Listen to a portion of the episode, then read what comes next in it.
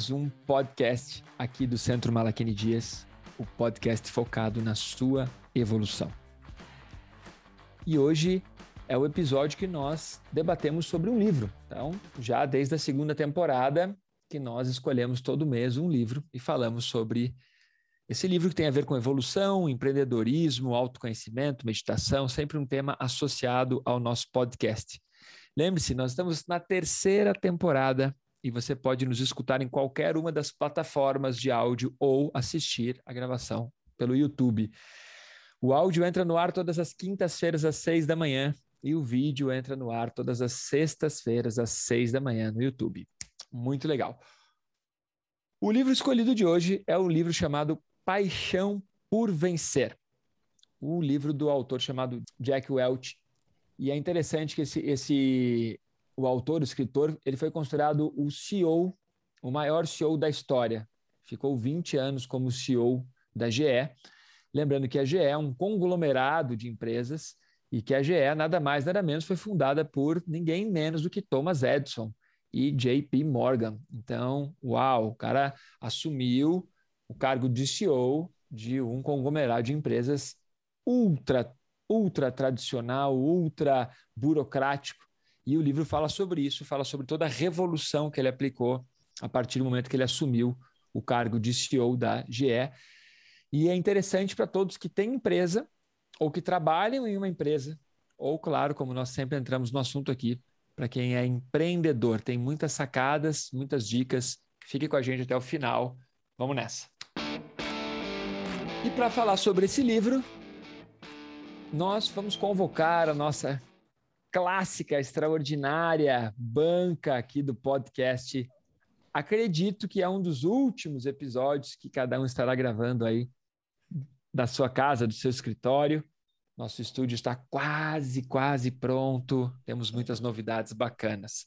Legal. Então eu chamo aqui o nosso já famosíssimo, né? O famosíssimo Crica, o cara das reflexões, nosso queridíssimo Otávio.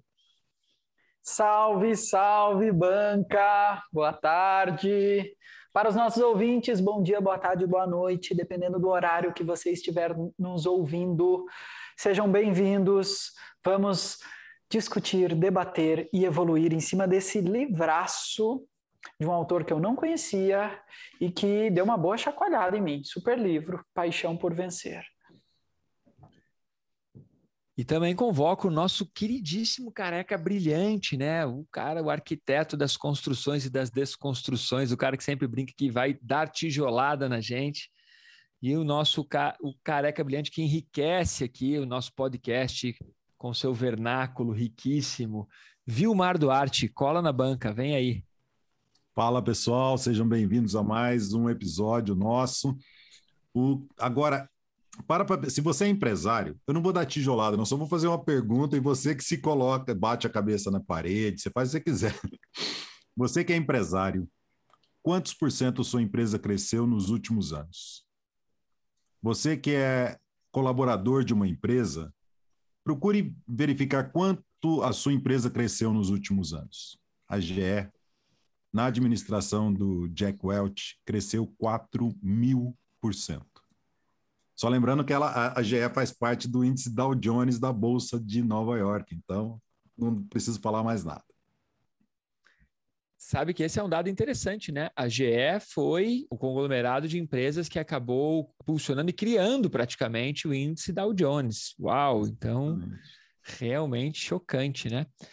E vamos convidar para participar do nosso podcast o nosso garoto Pantufa, o menino inquieto que não consegue parar de sacudir as pernas, nosso queridíssimo editor do podcast, dos vídeos do nosso canal do YouTube, Bruno Machado. Fala, senhores e senhoras. Uma bom dia para quem está nos ouvindo. E isso aí, eu o menino que chegou, né, não dando tijolada como o Vilmar, mas que chegou dando de mansinho, dando umas criticadas aí de leve. E vamos então falar sobre esse livro, vamos falar muito sobre liderança, gestão de pessoas e principalmente muito nesse ramo empresarial. Então, você é empresário, esse podcast é para você. Tadinho do Bruno, né? Ele não pôde roubar os, os, bordões, mas ele beliscou o bordão do Vilmar e beliscou o bordão do Otávio. Ele não conseguiu ainda. Tem que ir de levinho. É e o cara usou um pouquinho mesmo de cada um. É isso aí. Exato. Bom, muito legal. Para mim, essa parte do podcast está sendo incrível, porque ao longo, desde que nós começamos a introduzir todo mês um livro, eu sinto que a equipe toda está crescendo. Eu sinto que cada vez que nós lemos um livro, debatemos esse livro na, aqui para os ouvintes, para os telespectadores, eu percebo que essa, essa equipe, essa banca cresce, porque estamos aumentando o nosso índice de leitura, né? O que é muito, muito legal. Sabemos que o Brasil tem um índice fraquíssimo de leitura, que poucas pessoas chegam, leem um livro até o fim. Então é, é incrível essa, essa percepção. E esse é o momento que é bacana do podcast, que é como esse livro chegou a você. Vamos começar com o Garoto Pantufa, vai. Garotinho Pantufa, como esse livro chegou a você? E o que você gostou, o que, que você está gostando do livro, como é que, o que, que você está sentindo, o que, que você acha que é o ponto principal? Esse livro chegou através da indicação, né, para a gente debater aqui no podcast. E como todo mundo já sabe que do podcast eu acabei comprando um livro à parte. eu comprei o As Respostas, que é um livro depois do Paixão por Vencer. Então, comecei a ler ele e é um livro que precisa do Paixão, é, o Paixão por Vencer para você entender ele melhor, né? Para fazer mais sentido. Mas depois também comecei a ler um pouco mais sobre o Paixão por Vencer de forma online e junto com aquele outro. E é um livro realmente muito bom para, como eu falei no começo, né, para a gente saber como liderar bem uma empresa e seus, seus funcionários, colaboradores e parceiros. Cara, vocês escutaram isso? Quem está com a gente aqui? Nós combinamos de ler o livro, passamos o nome do livro, a capa do livro, tudo, e o Bruno foi e comprou o livro errado. E aí ele comprou o livro Paixão por Vencer as Respostas que é ele... a parte 2, ou a continuação desse livro. E ele estava tudo feliz lendo, fazendo anotações. Daí ele mostrou para nós numa reunião, eu, cara, mas não é esse livro, cara.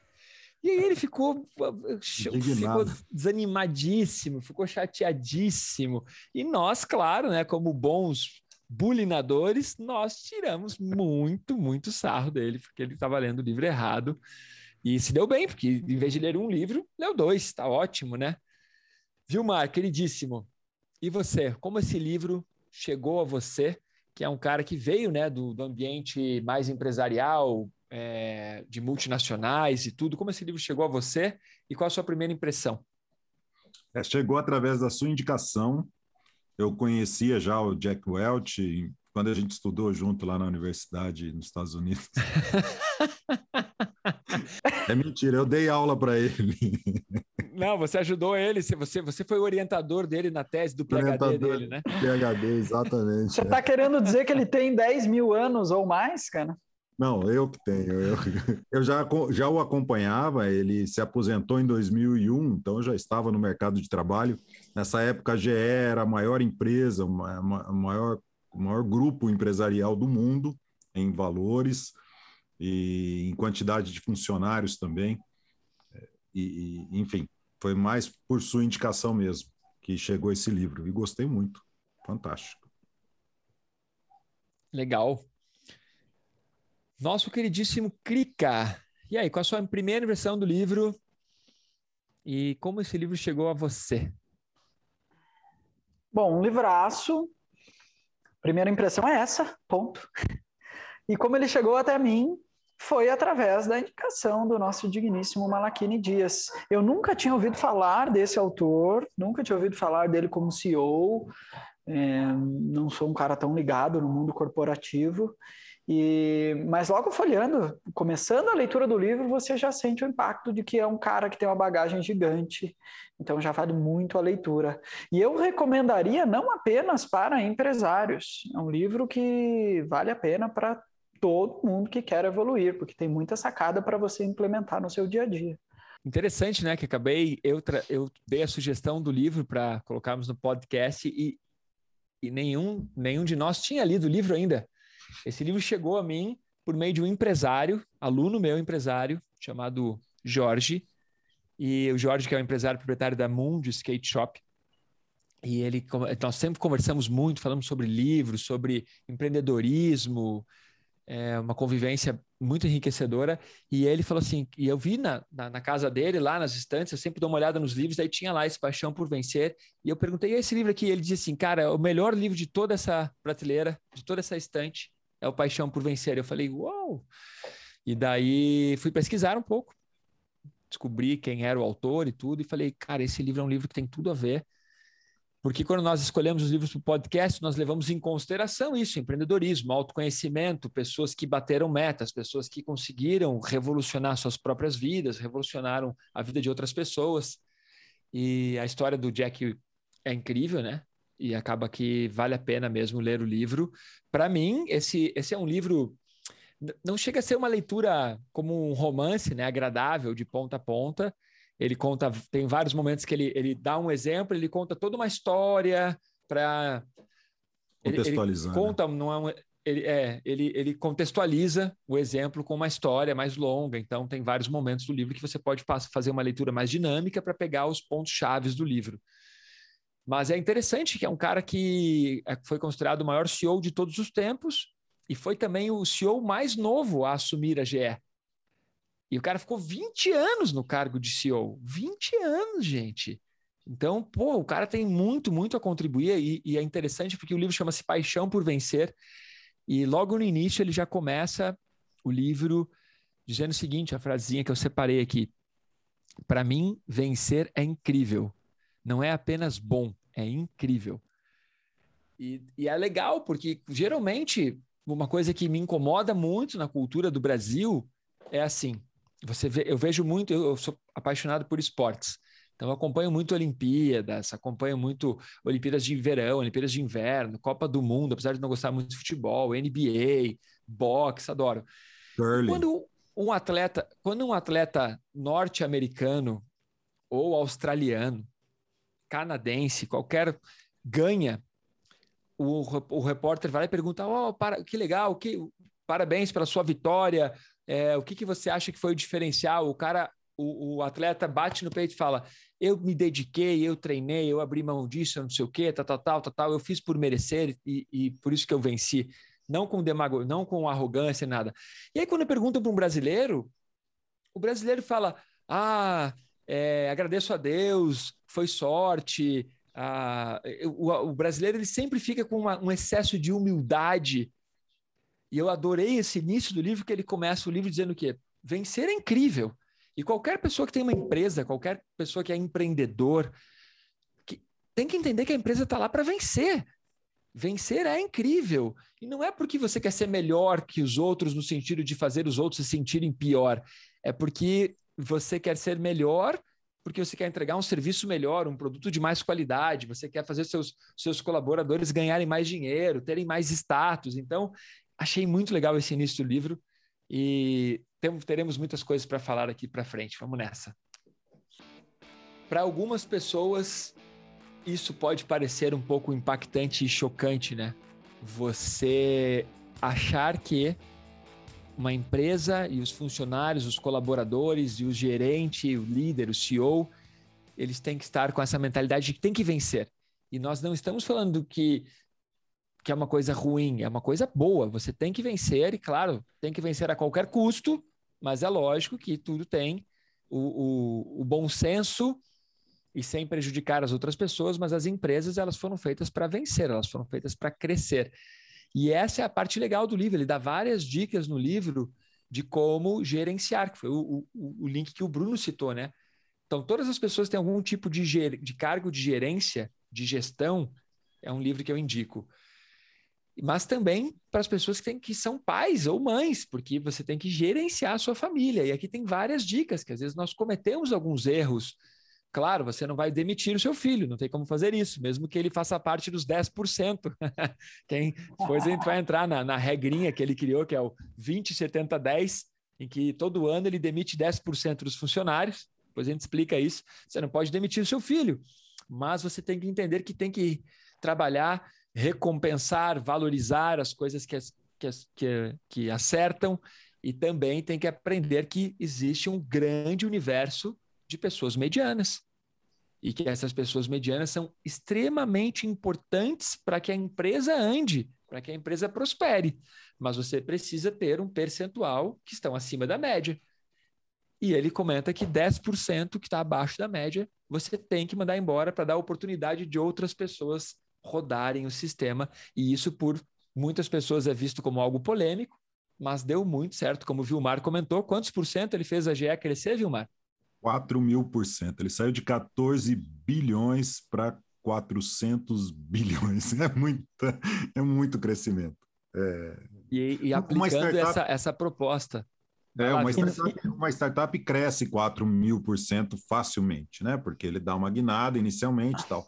Mas a GE já era um monstro, já era uma empresa gigantesca e ela parte, já era uma empresa super é, valiosa, né?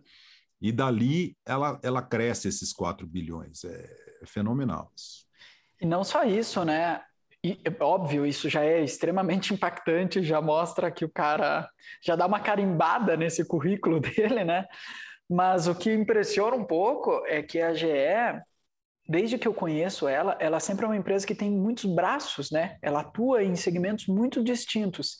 E ao ler o livro, eu fiquei sabendo que ela atua em muitos outros ramos que eu nem imaginava. Por exemplo, pô, turbinas para Boeings e aeronaves comerciais.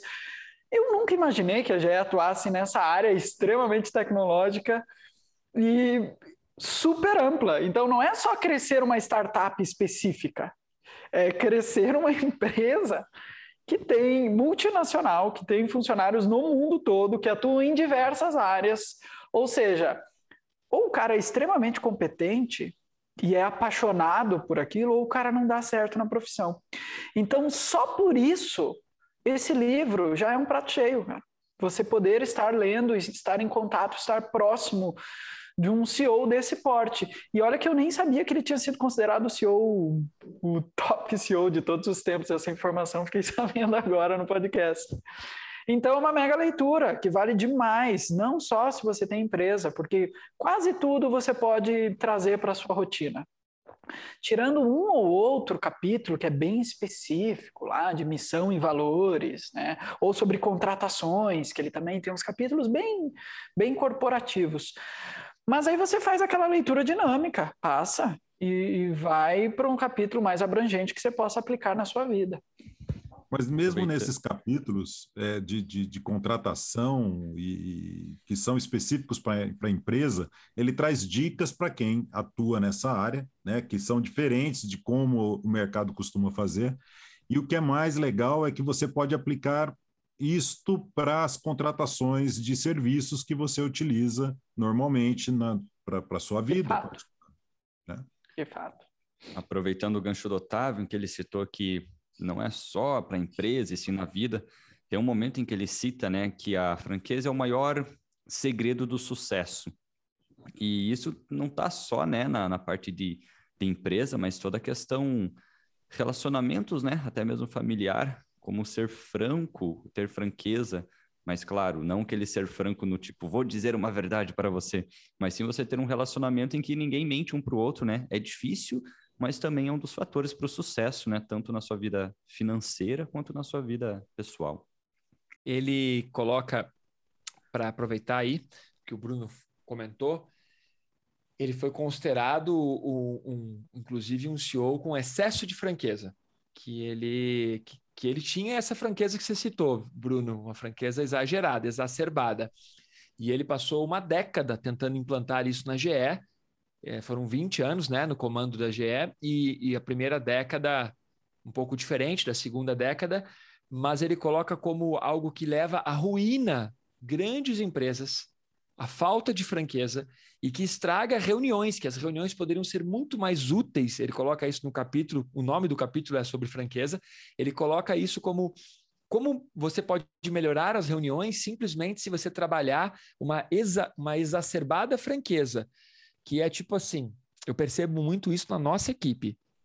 Nós temos lá um comprometimento, uma meta, algo assim, e ficamos satisfeitos em alcançar aquilo ou em quase alcançar aquilo, enquanto ele coloca que a franqueza seria, tá, ótimo, Mas será que a gente não poderia ter feito dez vezes mais que isso? Será que nós não poderíamos estar agora pesquisando como dar aulas para 10 mil pessoas em vez, de, em, vez de, em vez de 100 pessoas? E ele traz isso que é a franqueza, que todo mundo, na verdade, concorda com os pontos da, na reunião, as pessoas acenam com a cabeça, concordam, principalmente quando colocam a culpa no governo, nos impostos, na mudança de lei, de tributos, em vez de serem mais francos e dizerem, tá, mas nós não somos os melhores aqui nessa sala, nós não queremos que a empresa melhore.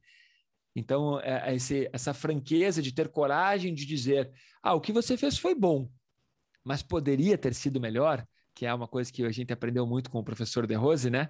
Foi bom, mas pode ser ainda melhor, e que é algo que fez parte muito da maneira do Steve Jobs comandar a Apple também, né? Que era assim, cara, tenho certeza que você pode fazer melhor que isso. Por que, você ficou satisfeito com isso? Por que, você está satisfeito com isso? Ah, você mandou mil e-mails, parabéns. Por que não foram dez mil e-mails? Entende? Só que esse é, é, é legal. Esse capítulo vale a pena ler, vale a pena reler, porque de primeira, quando você lê a primeira vez, parece que não é nada demais.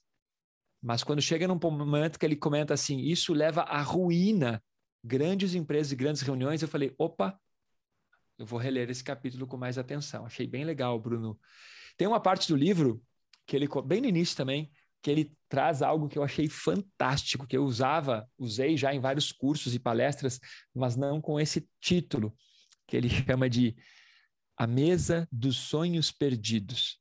Nossa, a hora que eu li essa parte, eu achei incrível, que nada mais é do que todos os funcionários, todas as pessoas param para almoçar, né? E tem aquelas pessoas que vão almoçar e que vão falar sobre ideias, projetos e engajamento e como crescer e como evoluir, e tem aquela mesa das pessoas medianas ou abaixo da média, que elas vão almoçar simplesmente, e ele chama de a mesa dos sonhos perdidos, são aquelas pessoas que não estão motivadas o suficiente, não têm um propósito bem definido, não estão engajadas com os valores e com a missão da empresa, e que essas pessoas mais cedo ou mais tarde têm que ser cortadas.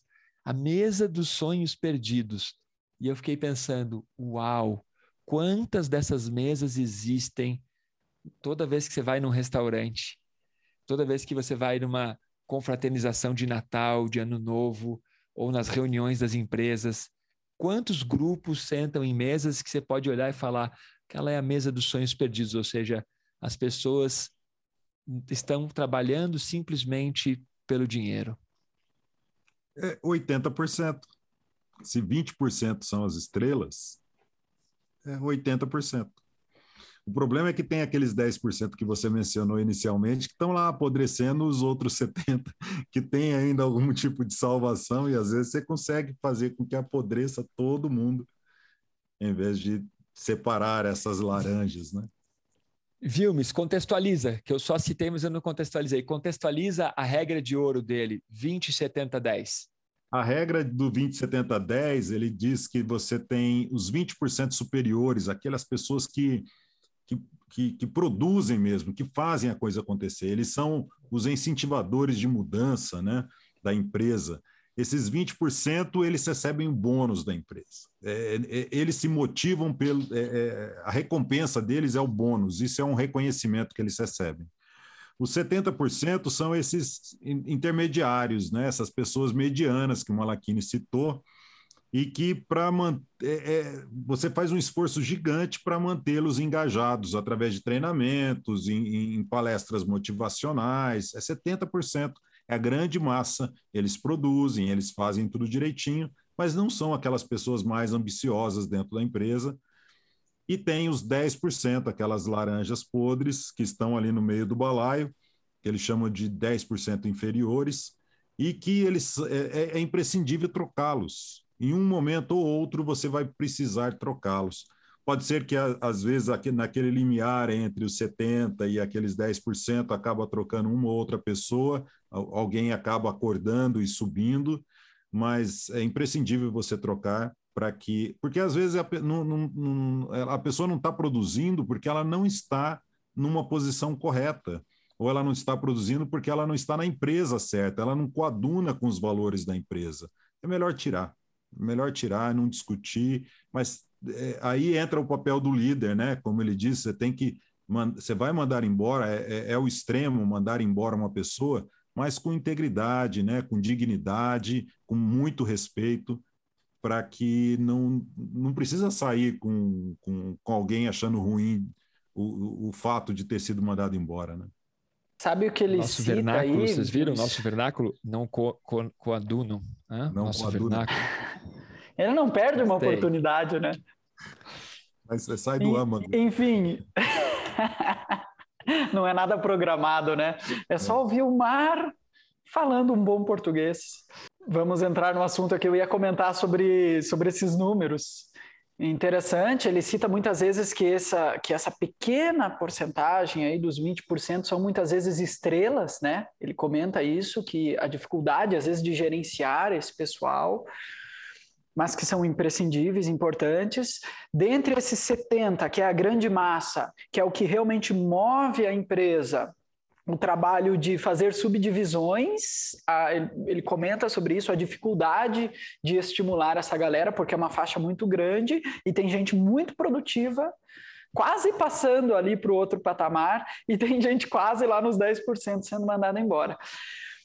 E o mais interessante que me intrigou, e eu fiquei mega curioso, porque ele não exemplifica muito dentro do livro como ele faz isso, mas ele comenta o seguinte: ele fala muito sobre franqueza no livro, né? Sobre ser sincero. O Bruno até comentou agora já no, no podcast.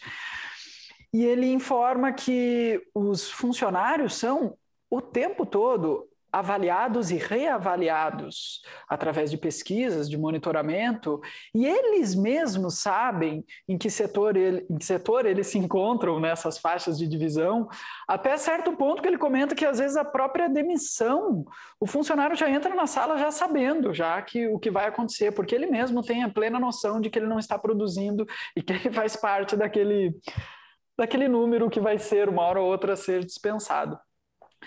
E isso daí é fantástico. Você conseguir implementar isso numa empresa desse porte, esse nível de autoestudo, de autoanálise, de avaliações periódicas para todo mundo saber o que, aonde está falhando, aonde pode melhorar. Pô, esse é um cenário fantástico para qualquer empresa. Mas eu não achei no livro nenhum detalhamento a fundo sobre isso. Ele só comenta que as, que as avaliações são frequentes e extremamente necessárias.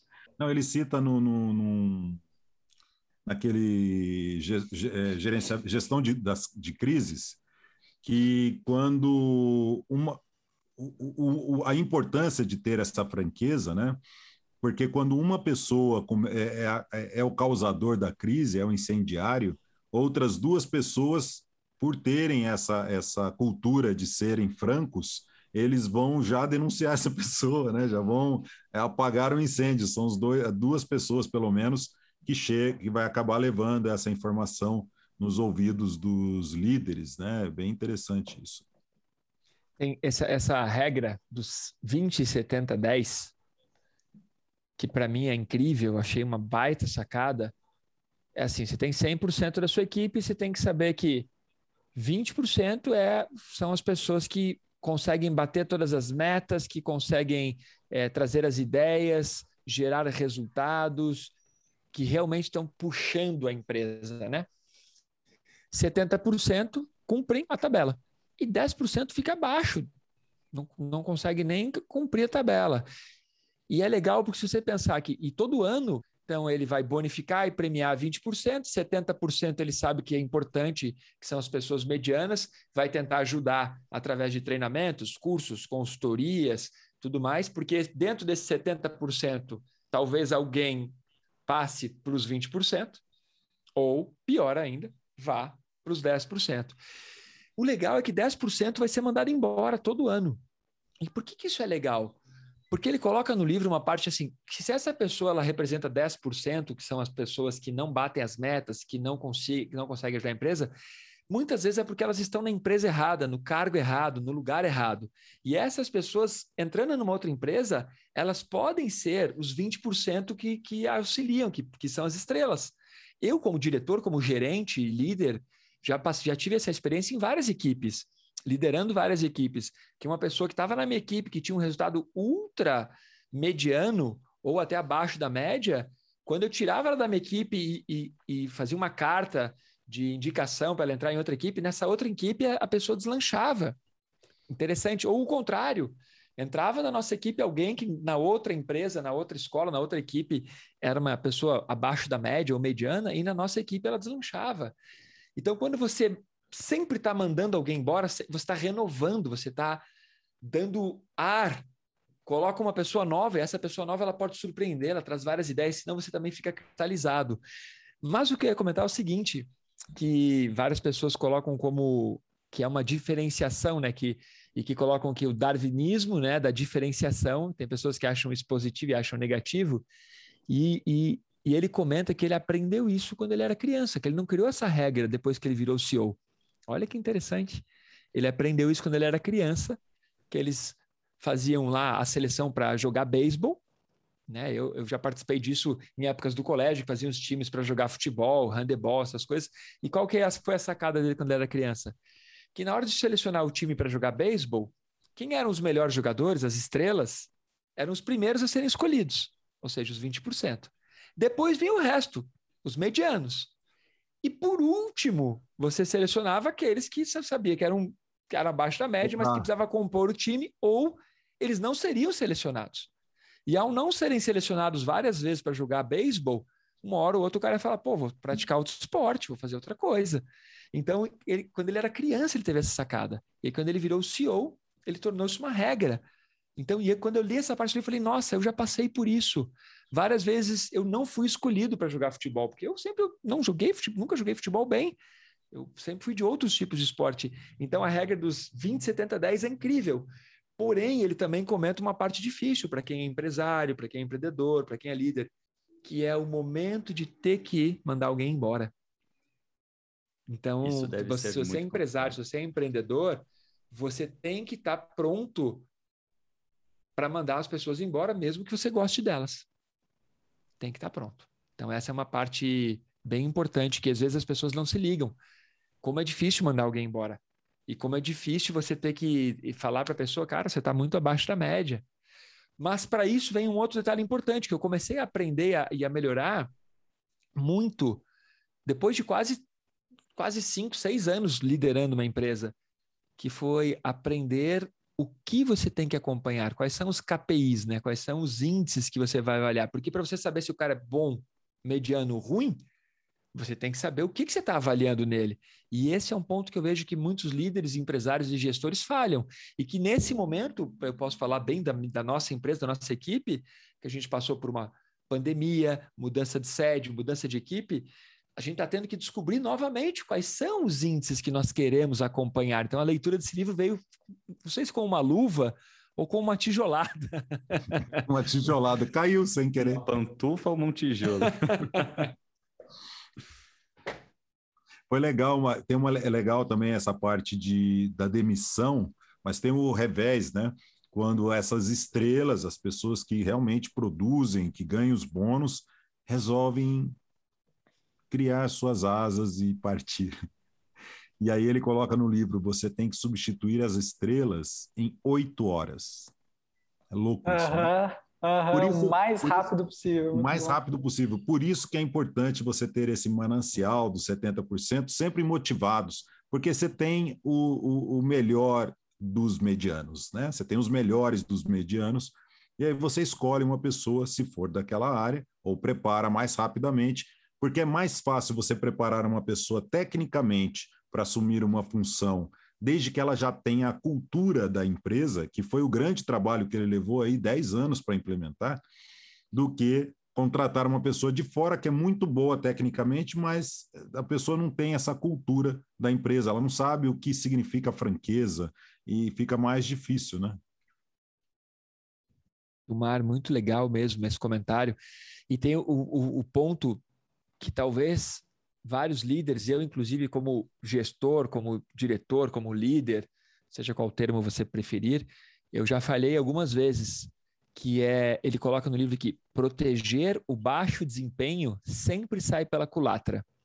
E daí ele coloca algo que é mais legal ainda, que ele, que ele ensina o seguinte: o pior, no entanto, é que ao proteger quem não apresenta bons resultados, você está prejudicando a própria pessoa. Porque ao proteger ela, ter mantido ela na equipe ou não ter dado a bronca necessária, você ao proteger ela, você está colocando ela para que ela continue sendo ruim.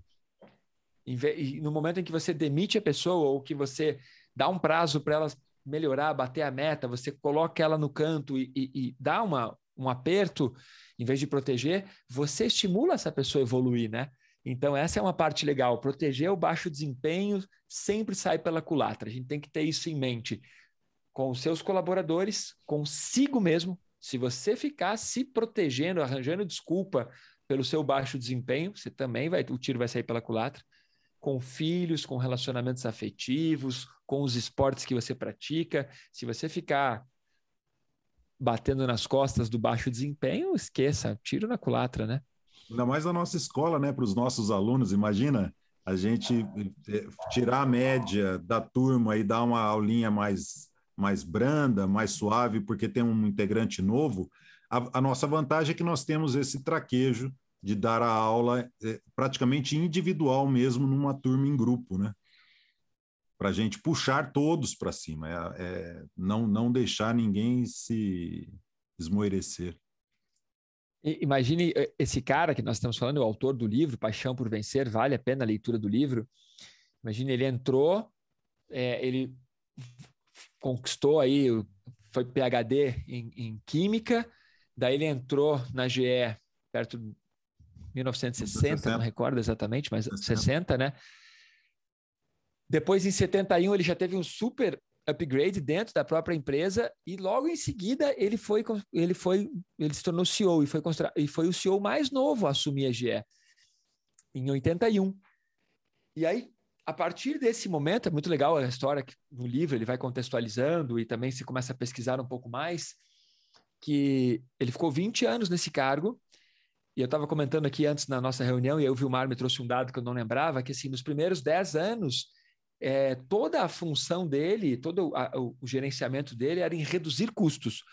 Por quê? Porque isso era o que as empresas, quando contratavam algum CEO, alguma coisa, eles queriam isso, reduzir custos para otimizar lucros. Você tem que reduzir custos para otimizar. E os primeiros 10 anos dele como CEO foram meio focados nisso. E o Vilmar me trouxe um dado, quantos por cento ele conseguiu reduzir, Vilmar? 40% do custo, e isso implicou 140 mil demissões. Bah, e ele fechou 40%. também vários negócios, né? Fechou vários é, negócios. Fazia parte da estratégia, ele desenvolveu uma estratégia e todo mundo vestiu a camisa que era se o negócio é ruim, desfaz. É, faz parte de enxugar custos. Exatamente. A estratégia dele, né, Otávio, que você comentou, foi incrível. E, e pense, eu vou comentar, vou trazer a estratégia que o Otávio citou, que está no livro, e eu quero que você agora pare um pouquinho tudo que você está fazendo e escute isso com atenção se você tem uma empresa, se você trabalha numa empresa, a estratégia que ele adotou a partir da segunda década, ali, depois que ele concluiu a primeira década de baixar custos, ele adotou a seguinte postura: ou a GE seria a primeira colocada no mundo naquele setor, ou a segunda. Qualquer posição abaixo disso, eles iriam rever o negócio e até mesmo deixar de atuar naquele segmento. Exatamente. Isso, eu quero que você pense agora nisso. Quantos produtos você tem na sua empresa? Quantos serviços você oferece? Quantas pessoas você atende? Qual desses serviços e produtos tem potencial para ser o melhor do mundo ou o segundo melhor do mundo? E se você teria coragem de abrir mão de todos os outros? Foi isso que ele implantou. Fez, fez isso nas. Cara, por uma década e levou a GE num patamar inigualável de resultados, lucros, prêmios e muita coragem. Que foi um pouco, se você for analisar a, a história de vários outros empresários, pega eu citar, vou citar de novo Steve Jobs, ele também, para ele era isso. Não, não tinha outra opção. E às vezes nós ficamos querendo fazer vários serviços e vários produtos e aí não conseguimos excelência e qualidade em nenhum. É, é chocante. Quem teria coragem de fazer isso na sua empresa? Olha, a gente vai ser o melhor ou o segundo melhor e o resto a gente não vai mais trabalhar. A gente vai vender, ou vai tentar aprender o que for necessário para tornar esse negócio melhor, ou a gente não vai mais fazer. Meu, é, essa, essa foi uma sacada, hein? E ô coisa, coragem, hein? Cara, até que uma... arrumar e vender é mais comum, mas fechar, você fala, isso aqui não dá, vamos fechar, não, vamos descontinuar. Cara, é louco, ainda mais pensando numa empresa multibilionária, né? E tem um momento também que ele cita né, sobre missão e valores da empresa, em que não basta também só ter a missão e ah, quero chegar lá, mas sim como você vai chegar lá, né? Você tem que ter a missão e como você vai chegar lá. E depois de definido essa missão, você precisa definir os valores da empresa e todo mundo tem que estar de acordo com os valores, os funcionários, os equipes, a equipe, os parceiros. E quem não tiver de acordo com os valores, tchau. né?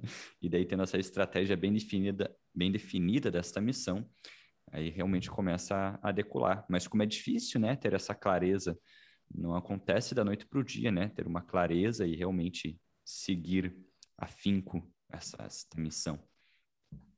Sim, Bruno, isso está bem no início do livro, bem no início, e, é. e, e, sobre missão e valores, que é um tópico bem, bem batido, ele mesmo coloca no livro, ah, isso é um tópico bem batido, mas é super importante, e ele traz algo que às vezes a gente falha. Eu já vi isso, já participei de alguns cursos em que a missão ela é elaborada em, em brainstorms, em toró de palpite, todo mundo fala um pouco, e ele coloca no livro que não, a missão tem que ser traçada e dada pelo mais alto escalão da empresa e por aqueles que, no fundo, se nada der certo, eles é que vão arcar com as consequências.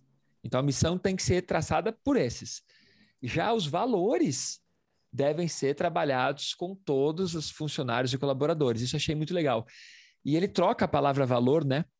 É legal isso também, que as pessoas falam de valor e falam, ah, a gente vai usar valor no livro, mas para mim não é valor. O valor seria o como você vai realizar a missão. O comportamento, em vez de valores, é o comportamento que você vai adotar para colocar a missão para acontecer de verdade. Isso eu achei incrível. Então tá, você tem uma missão, legal, quais são os valores, ou seja, qual é o comportamento da equipe para tornar a missão uma realidade.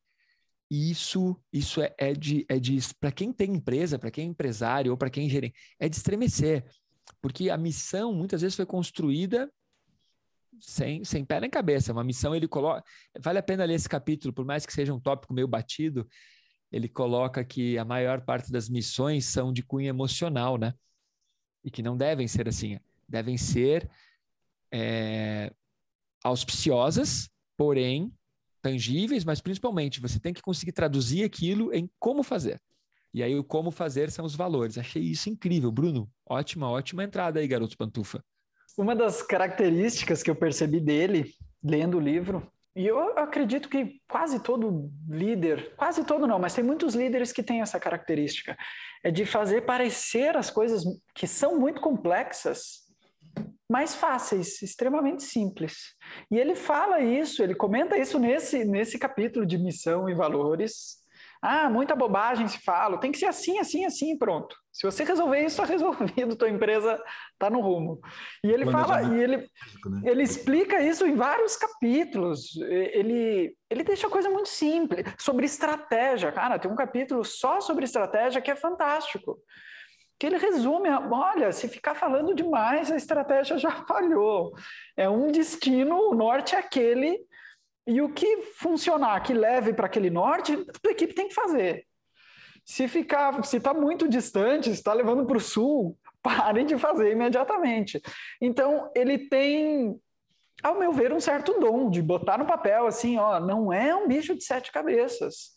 Para para pensar, decide alguma coisa e é ação. Isso é muito interessante. Isso faz assim, a gente lê e fica empolgado ao ler um cara dessa magnitude trazendo, trazendo conteúdo forte e de uma maneira simples. Vai, vai e faz. Mas isso, você vê que isso talvez seja por ele ter é, tanto tempo de empresa. Ele, ele começou como um colaborador, ele começou em chão de fábrica e ele foi ascendendo até chegar a CEO, né? Hoje em dia é mais raro isso acontecer, mas uma pessoa que está é, é, tá lá no chão de fábrica, às vezes para ele é tão lógico que o, a missão está errada, que o CEO não está sabendo dirigir a empresa, porque às vezes o CEO ele foi pinçado no mercado e colocado ali dentro sem saber, sem conhecer a cultura da empresa, que isso é, como o Malachini falou, né, a média de todo mundo, de todo aquele corpo que torna a empresa uma pessoa jurídica, né? E ele traz essa, ele traz essa, essa, essa bagagem, né? Essa bagagem cultural de dentro da empresa, porque ele olhava e falava, cara, é muito simples resolver esse, esse pepino aqui na minha planta, esse pepino aqui na minha, na minha gerência. E aí ele foi expandindo. A hora que chega como CEO, ele fala, cara, é muito fácil resolver isso, é só aplicar aquilo que eu fazia lá atrás. Porque às vezes o cara lá embaixo ele tem a solução, só que o, o, a liderança das empresas geralmente tem aquela empáfia. Eu fiz MBA não sei aonde, estudei lá fora, e aí ele volta, ele não aceita uma opinião de alguém que é subalterno. Né? E tem uma, um capítulo sobre liderança que é incrível, que ele começa o, o, é o capítulo 5, se eu não me engano, o quinto capítulo, e ele coloca liderança. E aí a, a, a frase chama que, que abre o capítulo é não tem a ver só com você. E isso para mim é incrível. Tipo, liderança não tem a ver com você. Tem a ver com todas as pessoas que estão envolvidas no processo da sua liderança. Então, achei ah. isso incrível. E ele no livro também coloca uma parte do, nesse capítulo de liderança que ele diz assim: se você pegar é, Bill Gates, você vai perceber que ele era um tipo de líder mais discreto, mais humilde, ficava mais nos bastidores. Pega Steve Jobs, um tipo de liderança que aparecia, que era muito mais. Aí você, você pega na, na, na política, ele cita Churchill, Gandhi, daí ele cita Lombardi do futebol americano, e ele coloca tudo isso, são, todos são líderes, mas cada um tem suas regras de liderança e cada um tem o seu tipo de liderar. Então ele, ele coloca um pouco maçante isso de regras para liderar.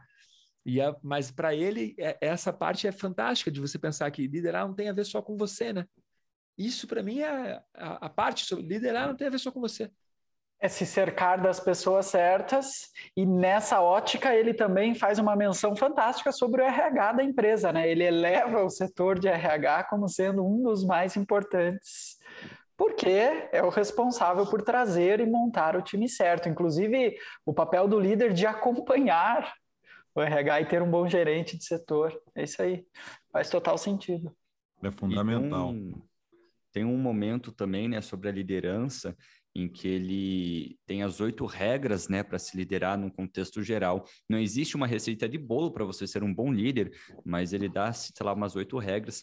E uma delas, que eu fiz a anotação ali, que é a terceira, que foi o que o Malachini citou lá no podcast anterior, se eu não me engano. Ele diz assim: os líderes se põem no lugar de todos, transpirando energia positiva e otimismo. E o Malachini tinha citado, né, no acho que o podcast anterior, que para você ser um bom líder, para você ter sucesso, você tem que ter muito otimismo. Né? Isso já, já estamos conectados. E tem um outro momento também que é muito presente na nossa rede do The Rose Method, em que eles sentem que o líder precisa dar o exemplo. E isso a gente aprende muito com o professor De Rose, que precisamos ser o exemplo do nosso estilo de vida, precisamos ser o exemplo para que as pessoas te olhem e vejam, nossa, eu quero ser como esse cara. Isso é muito presente dentro de um líder. Tem uma regra que ele coloca, que ele cita, que os líderes inspiram os outros a correr riscos e ensinam pelo exemplo. Então, toda vez que você percebe que tem alguém, todos nós somos líderes, só que alguns lideram mais pessoas, outros menos pessoas, mas todos nós somos líderes. E às vezes nós somos líderes sem saber. Tem pessoas que estão nos seguindo, que que, que vem o, nosso podcast é um exemplo disso. Eu recebo várias mensagens das pessoas dizendo: Nossa, estou amando o livro que vocês indicaram. Já indiquei para várias pessoas. O, o livro do Napoleão Hill, é, Mais Esperto que o Diabo, foi o livro que a gente teve maior retorno de todas as pessoas falando: Nossa, estou lendo esse livro, já indiquei, é o melhor livro que eu já li e tudo. Então, é um tipo de liderança. E você, o líder, inspira as pessoas a correrem risco. Então, se você olhar para nós, quando nós, quando eu decidi a maluquice de continuar com a escola aberta no período da pandemia, de mudar de sede, de fazer toda a reforma na sede nova, no momento em que era totalmente incerto se, levar seis, se levariam seis meses para reabrir ou 10 meses, e já, e já passaram 18 meses, né? E, e, todos vocês entraram no barco comigo e correram risco. Então, quando eu estava lendo esse livro, eu penso: uau, realmente nós temos isso. E aí, quando eu, e por que, que eu brinquei que ao ler o livro também eram tijoladas? Porque também ali o livro, a maneira como ele escreve sobre liderança e gestão, também nos mostra as nossas falhas, né? E é muito legal, é muito legal, porque ler já é, já é muito importante para evoluir, né? Agora, nós, o que nós fazemos? Nós lemos e ensinamos outras pessoas. Então, isso já reforça todas as sinapses, toda a estrutura da nossa rede neuronal. Mas a gente coloca em prática. Isso é um diferencial incalculável. Você ter o conhecimento não adianta, você precisa colocar ele em prática. Senão, não adianta você ter uma biblioteca de Alexandria em casa e não colocar nada em prática, né? É, fazer enfeite. Vilmar estava lá, ajudou a construir a biblioteca de Alexandria. É, deu uma dor no coração a hora que aquele camarada colocou fogo lá, mas enfim, a gente conseguiu salvar alguns pergaminhos. tem, um, tem uma parte muito legal que ele fala da, das mudanças, que ele dá uma dica de como ele é, faz um monitoramento desse aspecto da liderança do time, né? De como o líder pode monitorar o time na questão da, da, das mudanças, por exemplo. E quando ele sugere uma mudança, ele percebe que 10% daquelas pessoas são os motores da mudança, da, né, da, da para que aquilo aconteça de fato. 80% são as pessoas que vão sem reclamar muito. E o restante são o, a resistência, né? E aí, essa, essas pessoas que geram essa resistência são as pessoas que precisam ser trocadas imediatamente. Essas precisam ser trocadas logo, antes até do que aqueles 10% que talvez não estejam produzindo tanto. Mas na mudança é que você percebe a, o comportamento, que foi isso que o Malachini trouxe em, em relação aos valores, você percebe o comportamento das pessoas. É aquele tipo de comportamento que você quer, aquele tipo de valor que você quer para sua empresa. Não. Então aproveite a mudança e já mude aquelas pessoas de uma vez. Você vai ficar mais leve, a coisa flui mais fácil, as mudanças que você quer implementar acabam acontecendo. Né? É, turma, um baita livro para nós nesse momento, para o Vilmar, né, que está com a empresa dele, com a escola dele recém recém inaugurada e está indo para um 2022 com vários projetos então, é um livro que, nesse momento, contribui muito com o que nós estamos vivenciando. A nossa própria empresa, né? Está reorganizando as metas, os KPIs, o gerenciamento, liderança para 2022 também. E esse é o momento, se você está nos escutando, esse é o momento de você parar para pensar. Nós estamos claro, não sei qual é, qual é a data e a época que você está escutando esse podcast. Talvez você escute daqui três anos, talvez você escute daqui seis meses, talvez você, ou talvez você escute na próxima quinta, às seis da manhã, quando ele vai entrar no ar. Se você está escutando nessa data, significa que tem dois meses para acabar o ano. Então é um excelente momento de você começar a planejar. Planejar. E tem uma coisa que eu gosto muito, que tem a ver com a maneira como esse livro traz o conhecimento, todos os outros podcasts que nós gravamos, que é você não precisa ser melhor do que todo mundo. Você não precisa melhorar 100%.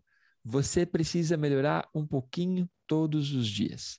E você precisa de constância. Ele não se tornou o, o maior CEO de todos os tempos da noite para o dia. Foram duas décadas sendo CEO. Sendo que a primeira década ele era considerado o cara que cortava custos, que demitia pessoas.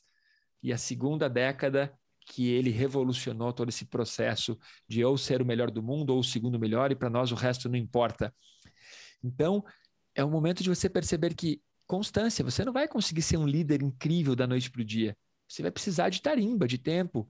Você também não vai conseguir acertar na seleção das pessoas todas as vezes. E é por isso que você tem que mandar as pessoas embora. E você também não vai conseguir traçar as metas com precisão. Tem que lembrar lá do, vou citar de novo aqui o Daniel Cunningham, com a falácia do planejamento. Não adianta, você vai planejar e, e, e não vai dar certo o teu planejamento, não é tão preciso assim. Então, ser um bom líder, ser um bom gestor, é você ter metas claras e você ter o pessoal certo do seu lado, e você tem que saber também que dentro desse pessoal certo, 70% está na média, é mediano. 10% não devia estar tá lá. Então isso, tá isso é meio certo, libertador né? para os seus novos planos. É libertador, porque você tem que entender isso, que tem que abrir as portas para as pessoas irem embora para novas pessoas chegarem. Às vezes a gente fica apegado, fica apegado a pessoas, fica apegado a ideias, a projetos. Cara, se não está dando certo, claro, mais pessoas desistem do que fracassam. Mas você tem que entender que isso é uma, é, é uma frase linda, maravilhosa, para quando você tem um propósito de vida muito bem definido. Mas para um, um projeto, um produto, não, não é assim também, né? E olha que coisa legal, esse livro ele traz uma, uma é excelente para quem é empresário, para quem é líder, para quem é diretor, mas é, é excelente para você que busca essa sua evolução. Tem no capítulo de contratação ali de como é que ele chama? Seleção do pessoal, que é contratação, o, o capítulo contratação. E um dos itens é a inteligência. O, eles, eles contratam por três critérios, né? A inteligência, a maturidade e a integridade. Mas a inteligência não é o diploma que você tem, não é a quantidade de certificados que você tem, é o quão curioso você é né? E se você possui uma diversidade de conhecimentos substancial para que você absorva a cultura da empresa para onde você está indo. Isso tem a ver também com soft skills. Se você lê o relatório do Fórum Econômico Mundial, tem lá o, o relatório das profissões do futuro, não tem nada a ver com esse livro, mas traz 15 soft, os, os 15 top soft skills que são essenciais para que, que você a, assuma uma posição numa empresa e não seja demitido por soft skill. Você seja contratado pelo hard skill e depois você, você o que, é o soft skill? É o seu comportamento, são os valores, é isso que o Malachini trouxe. Você absorver a cultura e saber lidar com essa integridade, com os valores da empresa onde você está. E, e, e saber navegar com isso. Então, e se você tiver afim de um curso, ó, o Jabá, nós temos um treinamento especial aqui no Centro Malachini Dias, Mindfulness Design, que você pode fazer conosco e aprimorar os seus soft skills. Você sabe que tem, você falou de contratação, eu, eu, pelo que eu me lembro da leitura, é dentro desse capítulo, Vilmar, que ele coloca algo assim: se você ficou hesitante, mesmo sem saber o porquê, não contrate a pessoa. Não contrate, é, é isso aí. Então, você sabe que a maior falha de todo o nosso processo evolutivo, ele está nas parcerias que nós fechamos. E isso vem desde a infância, né? Quando você tem que entregar um trabalho no colégio e o trabalho é de equipe e por algum motivo inexplicável você faz a equipe com os seus amigos. E você não faz a equipe com as pessoas que entendem daquele projeto ou que vão fazer o melhor projeto de todos. Às vezes você, seus amigos são esses caras, tudo bem. Às vezes é, acontece. Mas na maioria das vezes, na maioria das vezes não. E nós vamos reproduzindo isso ao longo da vida. E aí quando você tem que é, casar, você também não se atenta a isso, que o casamento é uma parceria que ou vai potencializar a sua vida ou vai arruinar a sua vida. Aí voltamos aí a Napoleão Hill, que também já citava isso, e, e ao Guinness Simons, no livro Eu S.A., também. Que, então, que, e, e o Derrozinho, querido, né, nosso, meu mentor, que ele sempre citou isso, egrégoras, ou seja, as pessoas com quem você convive, as pessoas com quem você trabalha, os círculos que você escolheu frequentar, vão ditar o seu sucesso ou o seu fracasso. Então, quando nós estamos contratando pessoas, nós temos que entender isso. Será que essa pessoa que eu quero no meu time, ela, ela vai ajudar o time a ter sucesso, ela vai puxar o time para baixo, e às vezes a gente contrata erroneamente. E por isso a importância de também ter a filtragem, de todo ano você liberar espaço aí, né, para outras pessoas entrarem. Mas nós temos que melhorar isso. Nós temos que estar mais perto das pessoas que vão proporcionar a evolução da empresa, da sua qualidade de vida, da sua felicidade, e a gente tem que aprender a, a se afastar das pessoas que fazem o oposto disso. E isto é algo que deveriam ter ensinado para a gente na escola e que os nossos pais eles deveriam ter sido um pouco martelado isso um pouco mais. Porque a única coisa que a gente escutou dos nossos pais era aquela frasezinha, né? Diga-me com quem andas e te direi quem és, né? Ah, esse não traga esse amigo aqui em casa, tal. Mas nós não tínhamos a visão disso. Que hoje eu, depois dos meus 40 anos, passando por várias equipes, vários projetos, hoje eu tenho total clareza disso. Mas quando eu era mais novo, quando eu tinha a idade do garoto pantufa aí do nosso Brunovski, eu não tinha a noção da importância disso. E nas empresas isso se faz com o RH, contratando as pessoas certas. Mas também se faz por, pelos próprios funcionários de quererem escolher almoçar com as pessoas certas, conviver com as pessoas certas, participar das reuniões certas, né? Então é, é muito interessante. Tem uma história do Google, não me lembro o nome agora do, do personagem da história, depois dá para pesquisar, que você pode, é, todas as reuniões do Google eram abertas, assim, qualquer pessoa podia participar de qualquer cargo para assistir. E aí tinha um personagem que ele participava de todas as reuniões, de todos os assuntos, ele estava lá as, nas reuniões e ninguém sabia quem era o cara direito, assim, o cara estava participando de todas. Passado um tempo, ele começou a ter cadeira cativa nas reuniões já tinha o lugar dele, porque as pessoas reservavam para ele. E ele fazia as, as maiores contribuições e, e opiniões a respeito dos, das diversas reuniões. E ele se tornou um dos maiores executivos da Google. Então, é assim, ele queria estar lá, ele fez a parte dele, ele sabia. Então, é interessante, né? Às vezes a gente fica, ah, eu vou almoçar ali na esquina, em qualquer restaurante mesmo, só para comer.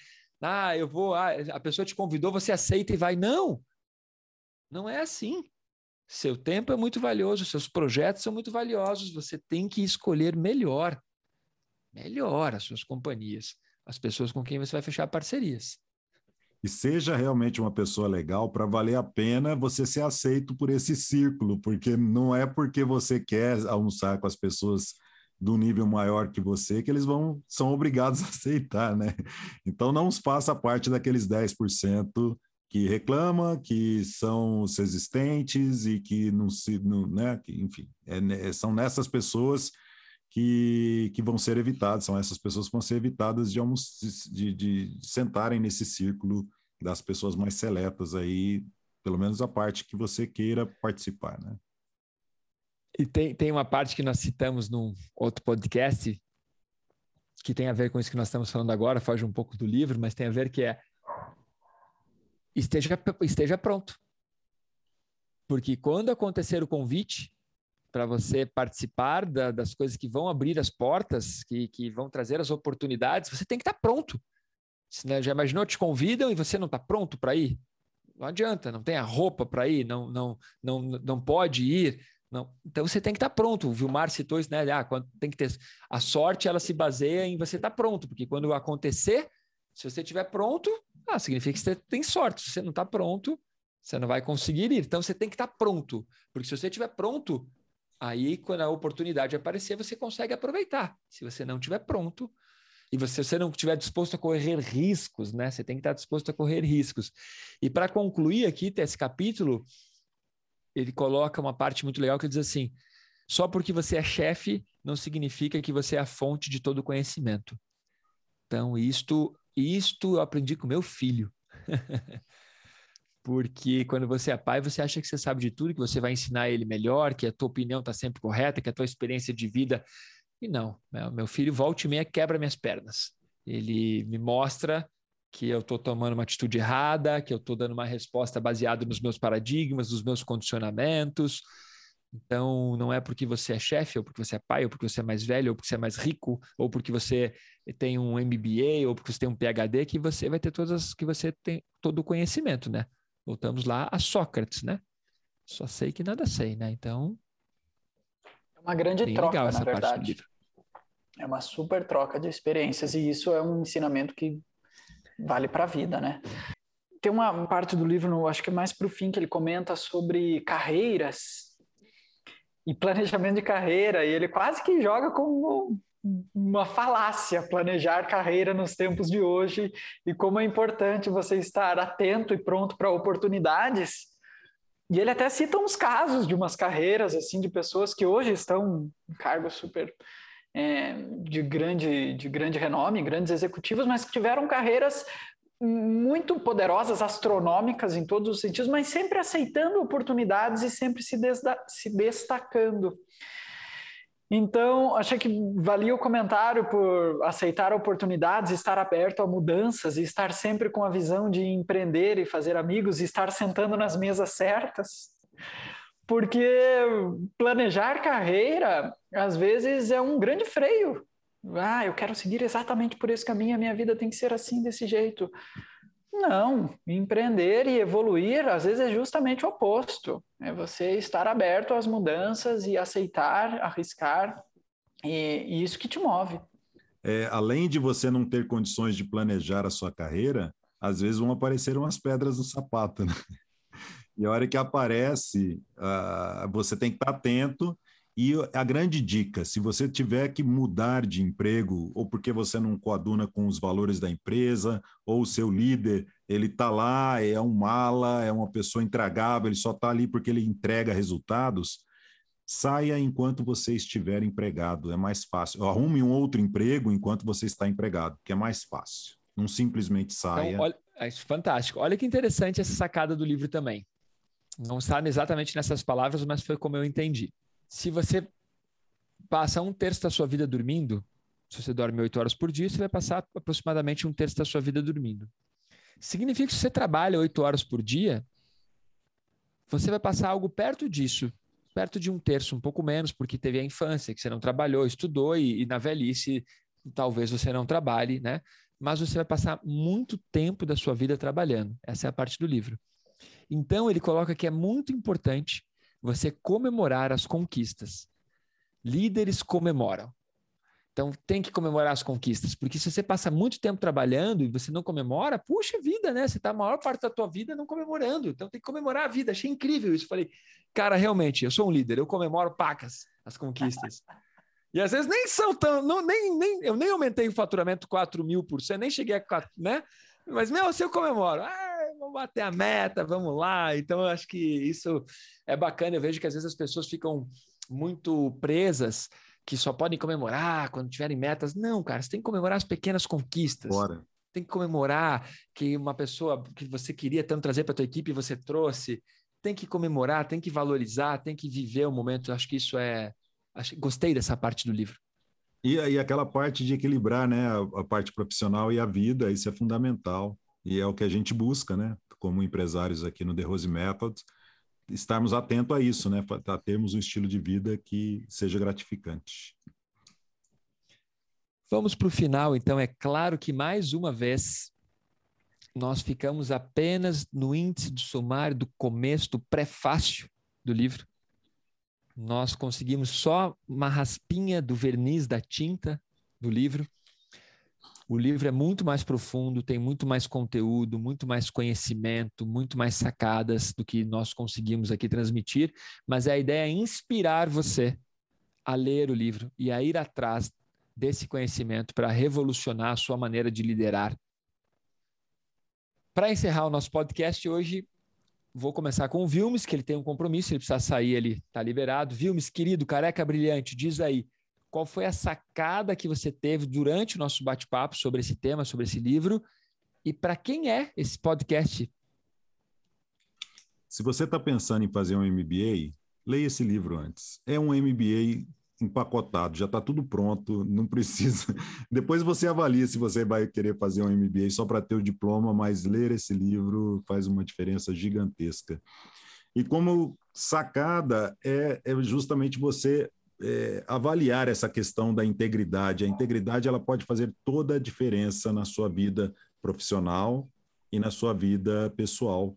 Isso vai realmente alavancar os resultados na sua vida e o, o reconhecimento, a, a integridade que você vai mostrar para as outras pessoas naquilo que você fala e faz. Legal. Nosso queridíssimo Bruno Machado, Brunovski, qual foi a sacada que você teve do nosso bate-papo e para quem você indica esse podcast que fala sobre o livro Paixão por Vencer?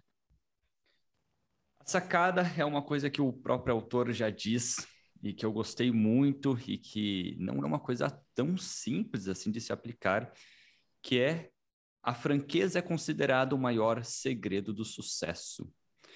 E isso vai se aplicar não somente na sua empresa, mas também nas suas relações interpessoais. E para quem eu indico esse podcast, é para todo mundo que se considera um líder, seja um líder pai, seja um líder empresarial, de equipe. E se você quer ser um bom líder, você precisa ser um bom exemplo.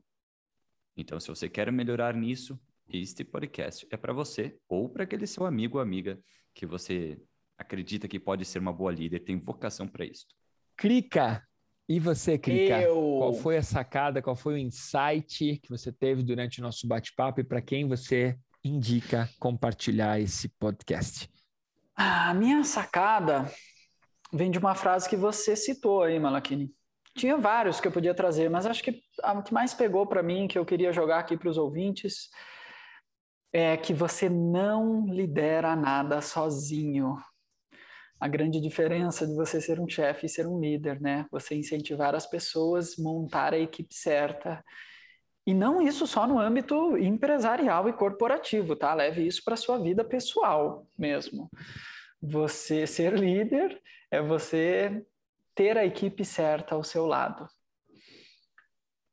E para quem eu incentivo, para quem eu indicaria? Cara, eu diria o seguinte: esse livro, como o próprio nome já diz, Paixão por Vencer, e ele diz ali no começo: o que é preciso para vencer? É disso que esse livro se trata.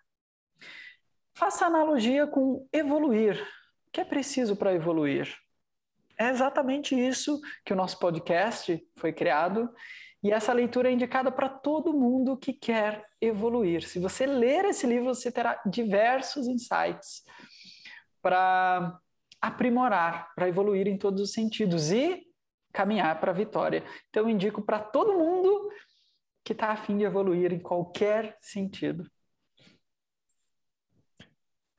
Show. A sacada, o insight que eu tive aqui durante nosso bate-papo foi sobre a mesa dos sonhos perdidos.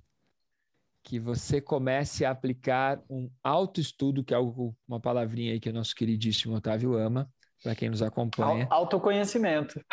Autoconhecimento, autoestudo. Faça um autoestudo, aplique um autoconhecimento se você está na mesa dos sonhos perdidos. A vida é incrivelmente poderosa, incrivelmente bela, e se você está na mesa dos sonhos perdidos, é uma escolha sua. Claro, temos padrões culturais, temos preconceitos que são assim inexplicáveis, né? Temos todos os tipos de preconceito que existem e você também pode entender tudo isso da maneira como você preferir, mas você pode realmente sair da mesa dos sonhos perdidos e ir para a mesa dos sonhos, pelo menos a mesa dos sonhos a serem conquistados. Né? Incrível, essa é a sacada.